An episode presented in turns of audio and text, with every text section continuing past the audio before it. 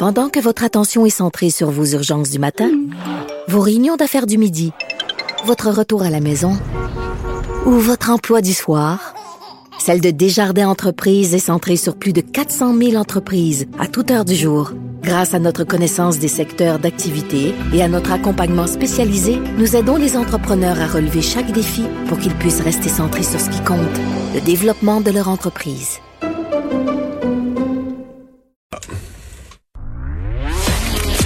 Culture et société.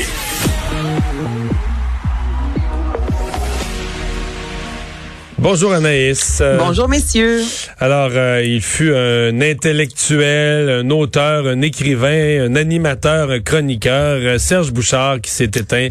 on l'a su il y a quelques heures. Absolument, à l'âge de 73 ans, donc c'est survenu cet avant-midi. Euh, lui euh, qui encore euh, tout récemment animé l'émission C'est fou sur la première chaîne de Radio-Canada en compagnie de Jean-Philippe Plot. Et un peu plus tôt aujourd'hui, Geneviève Peterson a reçu Samuel Archibald à son émission, qui est un auteur, professeur à l'UQAM, qui connaît très bien également Serge Bouchard. Donc, tout d'abord, je vais vous faire entendre quelques portions de l'entrevue. C'était vraiment intéressant, soit dit en passant. Donc, Geneviève lui a posé tout d'abord qui était cet homme-là? Et euh, je vous fais entendre sa réponse. C'est quelqu'un qui a d'abord commencé comme universitaire, j'aurais le goût de dire universitaire euh, pur et dur, un des premiers euh, Québécois vraiment d'origine modeste, hein, parce que c'est quelqu'un qui était né à Saint-Dominique, sur la rue Saint-Dominique, pas loin mm. du marché Jean Talon, de parents ouvriers, d'origine modeste, mais qui étaient des gens pas très religieux, libres pensants à l'époque et qui valorisaient beaucoup l'éducation, ce qui lui a permis de faire son cours classique, puis ensuite d'aller étudier à McGill et à l'Université Laval, où il a étudié en en anthropologie. Il a fait un mémoire de maîtrise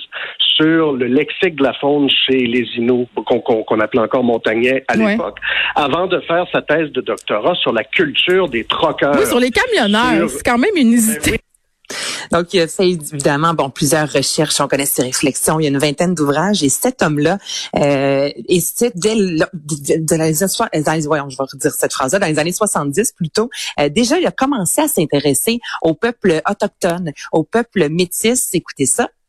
On est en train de découvrir ou de redécouvrir, si on les avait déjà découverts pour vrai, les peuples autochtones du, du Québec. Et lui, il, il, a été parmi cette génération de, de, de pionniers-là, de pionniers-là. Et ça a été peut-être une de ses grandes complicités. On parlera des autres, mais je pense qu'il avait un ami, Georges Mestécochot, qui venait d'Equanchit, de Mingan, euh, et dont le père était un, un, un trappeur inou. Et donc, il est allé, euh, ça a été son terrain de recherche, il est allé vivre, il a été accueilli par Mathieu Mestécochot pendant euh, ces années-là il lui a consacré un livre qui a été euh, euh, repris euh, par la suite. Mais donc, il a vraiment, comme ça, été commencé à documenter à la fois le mode de vie traditionnel et comment ce mode de vie-là est en train de se transformer dans ces années-là dans ces années-là. Et par la suite, euh, M. Bouchard est devenu, entre autres, consultant pour diverses instances gouvernementales. Et aujourd'hui, vous l'avez sans doute vu passer, messieurs, sur les médias sociaux.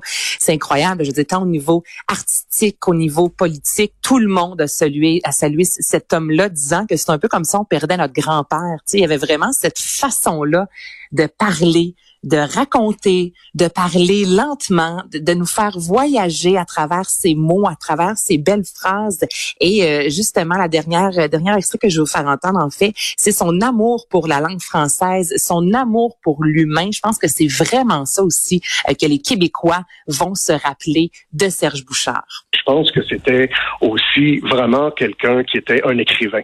Et qui donc et un écrivain qui, au-delà de tout ce qui l'intéressait comme sujet, aimait ça écrire, aimait ça la belle phrase, le, beau style, et tenait beaucoup, beaucoup, non seulement à, sa parole, mais à comment elle serait transmise. C'est les gens qui l'intéressaient. Et je pense que des fois, dans les théories, dans les structures, dans les institutions, on a tendance à, perdre ça, et lui ne l'a jamais perdu. C'est-à-dire qu'à la fois, penser pour lui, mm. c'était penser à travers ce que les gens avaient vécu, ce que les gens continuaient de vivre. Donc, il humanisait. C'est vraiment une grande perte aujourd'hui à l'âge de 73 ans. Allez, juste pour rire, dévoile le nom des animateurs des soirées carte blanche. Oui, on a appris récemment, Vincent, que Juste pour rire, comme plusieurs autres euh, festivals, euh, sera de retour cette année. Ça va commencer le 15 juillet prochain. Et là, les cartes blanches, on a décidé de faire ça un peu différent cette année. Je vous explique. Il y a Rosalie Vaillancourt qui y sera, une première pour elle, même son cloche pour Simon Gouache, une première. Laurent Paquet, 18e animation. Donc lui, je vous dirais qu'il y a un peu plus, il y a un peu plus d'expérience au niveau de l'animation de gala. Et sinon, euh, vous pourrez voir aussi sur scène Jean-Thomas Jobin et Rita Baga qui seront réunis les deux qu'on a vu entre autres à Big Brother. Et quand euh, je te dis Vincent qu'on a décidé de faire ça différemment, c'est que euh, à l'habitude, si toi exemple avais une carte blanche, on te disait justement bon Vincent, tu prépares le show comme tu veux et plus tard dans le processus, presque vers la fin, c'est là que d'autres humoristes euh, embarquaient dans le processus et venaient participer à ton gala. Tandis que là, cette année, ce qu'on veut faire, c'est Vincent, dès le début, je te dis avec qui tu veux travailler, tu me nommes trois, quatre humoristes et là, ils vont brainstormer avec, avec toi, en fait, pour vraiment montrer euh, un gros show à la gang et non pas seulement le spectacle de Vincent avec quelques hmm. humoristes qui viennent ici C'est une vraie carte blanche, au complet. Exactement, tu as tout compris. Donc là, ça, cette année, euh, c'est ce qu'on nous réserve. On ne sait encore qui seront les humoristes sur scène, mais du moins, euh, tranquillement, au compte-goutte. Là, on commence à nous euh, proposer comme ça quelques artistes ici et là. Et là, on connaît les quatre cartes blanches à venir cet été. Nouvelle de Xavier Dolan? Avez-vous vu cette, ce court-métrage-là, messieurs? Non, pas encore. OK, ben là, là, écoutez, ce que vous entendez, c'est la chanson, en fait on est vraiment dans quelque chose de très romantique. Prada vient de lancer en fait une première campagne publicitaire dédiée au sac à main Galeria, qui est un sac à main, messieurs, qui existe depuis 2017, qui a connu de nombreuses versions. Et pour ce faire, ils ont fait appel à l'actrice, euh, au mannequin aussi Hunter Schaeffer, et on a fait appel à Xavier Dolan qui, je vous rappelle, il y a quoi une semaine et demie de ça, nous présentait euh, un autre court métrage, cette fois-ci avec Julia Roberts pour la Maison Chopard. Mais là, on est complètement ailleurs. On me demande entre les deux, moi, ma favorite, c'est vraiment Prada. Parce qu'avec Julia Roberts, on la voyait danser, euh, rire, c'était pas mal ça.